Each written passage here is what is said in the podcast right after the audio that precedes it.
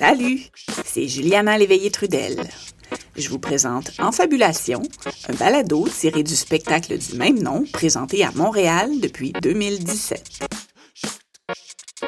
Notre concept est simple. Chaque invité raconte une histoire vraie qui lui est arrivée, sans notes, ni costume, ni accessoires. Aujourd'hui, je vous invite à écouter La classe de Madame Anne, un récit d'Anne Bigard, professeure de théâtre. Bonne écoute!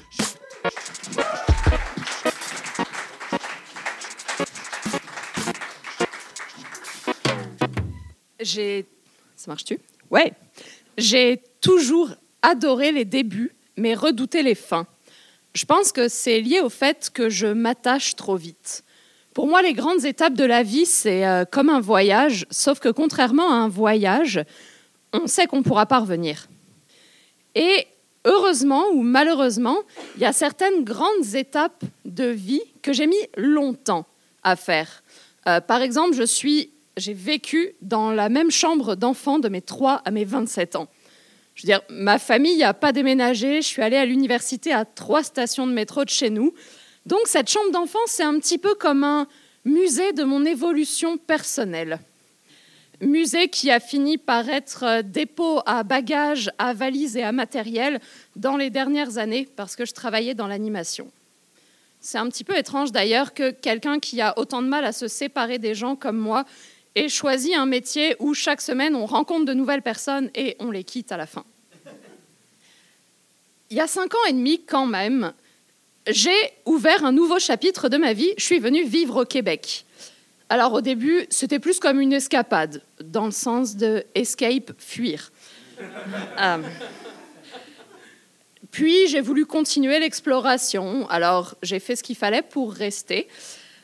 Euh, j'ai eu mes premières colocations, puis mes premiers appartements toute seule à près de 30 ans. Mais pendant ce temps-là, ma chambre d'enfant à Paris, elle reste la même. Là elle bouge pas. À chaque Noël, ma mère pense que je vais faire du tri, mais j'y arrive pas. J'y arrive pas parce que ce serait comme abandonner la personne que j'étais dans cet espace-temps. Par exemple, mes, mes, mes toutous en peluche. Bon, eux, rien qu'à l'idée de les abandonner, je me sens comme une mauvaise personne.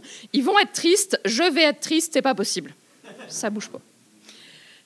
Je dis souvent que je vis entre, avec un pied au Québec, un pied en France et que je fais le grand écart au-dessus de l'Atlantique.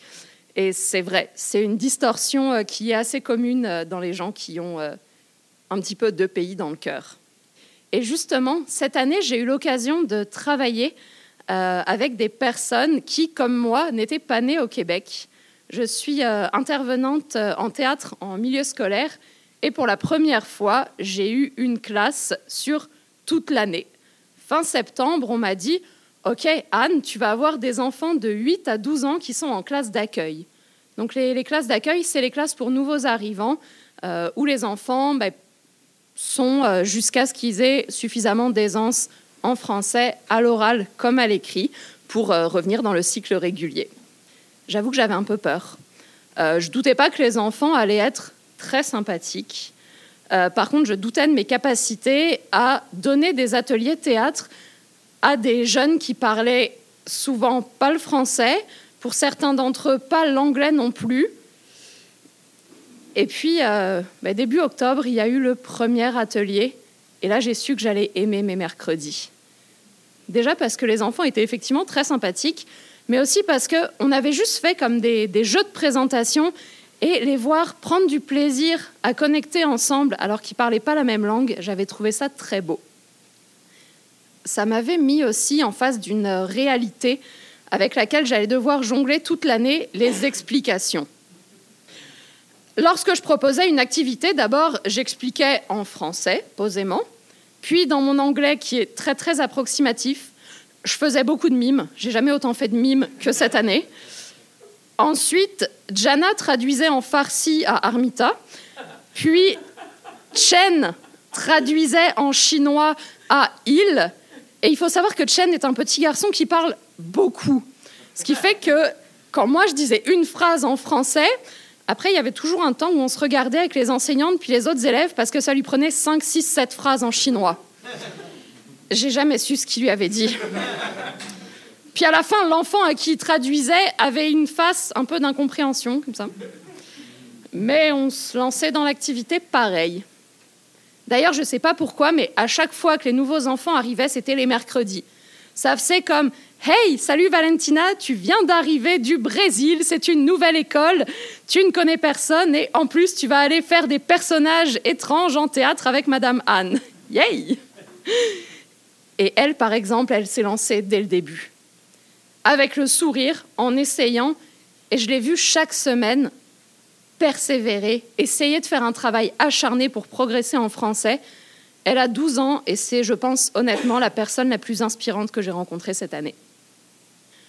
Pour vous donner une idée, là, avant les vacances de Noël, dans les classes d'accueil, il y avait neuf enfants qui venaient respectivement du Kenya, du Vietnam, de l'Arabie saoudite, de l'Iran, de la Chine, du Brésil, et deux frères qui venaient d'arriver, qui a priori avaient grandi en Afrique, étaient passés par les États-Unis, mais le jour où je leur ai demandé où ils étaient nés, ils ont été incapables de me dire, ils ne se rappelaient plus.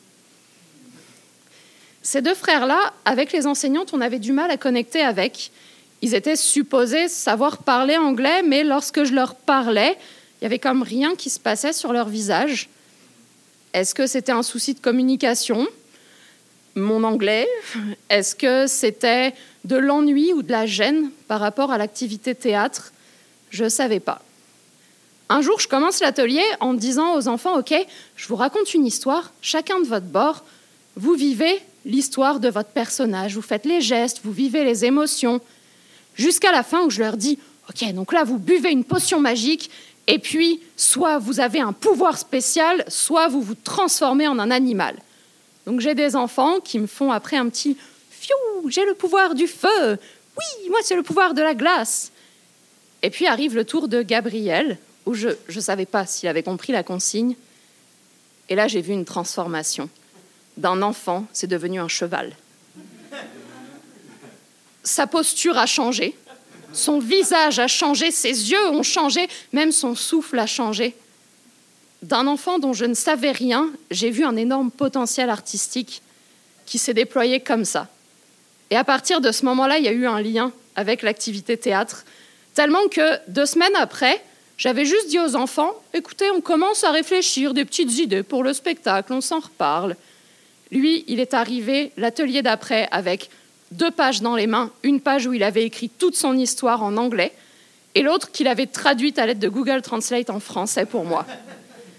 Il avait même fait un petit dessin avec l'itinéraire de son personnage qui allait à la montagne, dans la mer, chercher une perle magique, puis tout ça.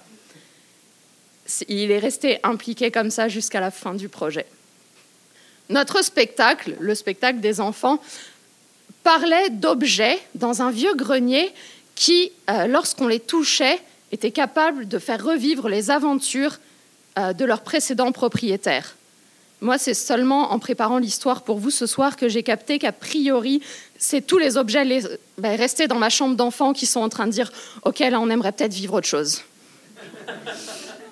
Je sais pas. Les enfants avaient écrit les histoires, enfin, avaient inventé les histoires, moi j'avais écrit les dialogues, j'avais très honnêtement surestimé, ou plutôt j'avais sous-estimé la difficulté de ce que j'avais écrit. Ils travaillaient fort. Pendant ce temps-là, moi, j'allais un petit peu dans tout Montréal pour essayer de trouver des décors, des costumes. Et chaque semaine, quand j'arrivais en atelier, Chen me demandait Madame Anne, est-ce que tu as trouvé les hyènes? Parce que son personnage, à un moment donné, devait lancer de la viande à une hyène qui l'attaquait. J'ai mais Chen, il n'y aura pas de vraie hyène pour le spectacle. Chaque semaine, il me demandait pareil. Plus le spectacle approchait, plus le stress montait. Les enfants comme moi, on, avait un petit peu du mal à connecter parce qu'il y avait trop de nouveautés tout le temps. Faut dire que depuis le début des répétitions, on avait huit nouveaux enfants qui étaient arrivés. Au début, c'était comme, OK, on va te donner un petit personnage. OK, une réplique. Euh, ceux qui sont arrivés une semaine avant le show, c'était comme, OK, tu vas faire un rôle muet. Um, so you just gonna, um, like, you look like you're gonna die. You're like, uh. And when you touch the, the magic pearl of the sea, uh, you, and you're alive. Yes, you're good. That will be good.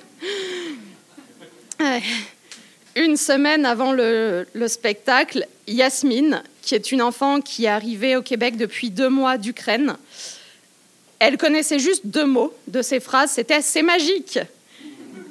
Et moi, je doutais de plus en plus de la magie du spectacle. D'ailleurs, le jour du spectacle, je suis arrivée, puis on m'a dit il y a une des enseignantes qui malheureusement ne pourra pas être là. Oh. Et puis, l'enfant qui était un petit peu un pilier dans le spectacle, qui devait apparaître très régulièrement, elle s'était fait poser des broches deux jours avant, elle était incapable de parler. Elle n'a pas pu venir. Mais malgré tout, ce jour-là, ils ont joué leur spectacle deux fois, devant deux classes différentes. Ça n'a pas été parfait, non, loin de là. C'était un petit peu chaotique, j'ai vu le film récemment. Mais, mais c'est pas grave. Parce que pour moi, le spectacle ce jour-là, c'est Armita qui arrive avec un grand sourire, puis qui ne sait pas me le dire, mais qui me montre qu'elle a amené une robe et des souliers qui sont assortis à ses ailes de fée.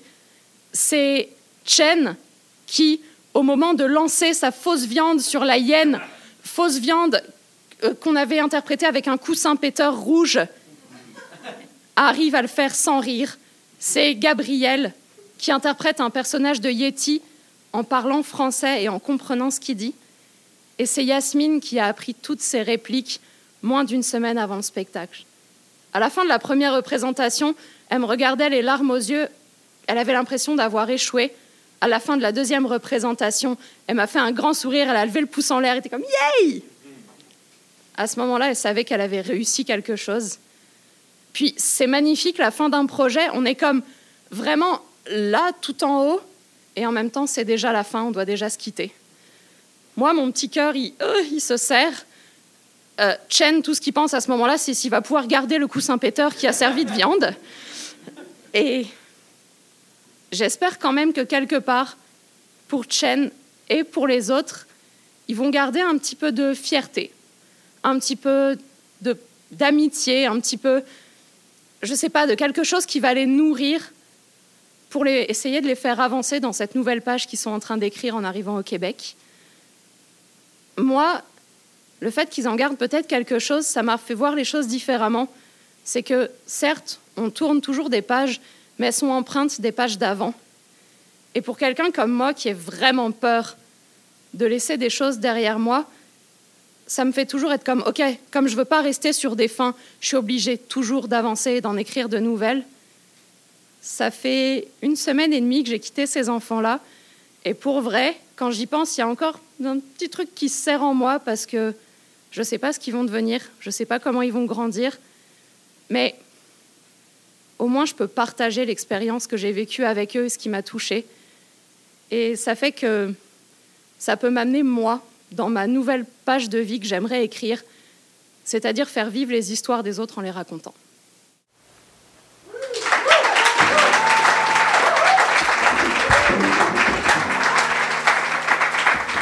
L'histoire que vous venez d'entendre a été écrite et interprétée par Anne Bigard.